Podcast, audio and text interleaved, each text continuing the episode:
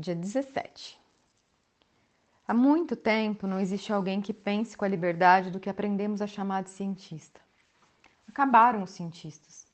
Toda pessoa que seja capaz de trazer uma inovação nos processos que conhecemos é capturada pela máquina de fazer coisas, da mercadoria.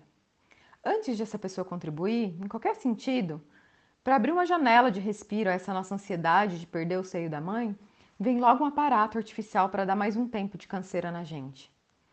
É como se todas as descobertas estivessem condicionadas e nós desconfiássemos das descobertas, como se todas fossem trapaça. A gente sabe que as descobertas no âmbito da ciência, as curas para tudo, são uma baba.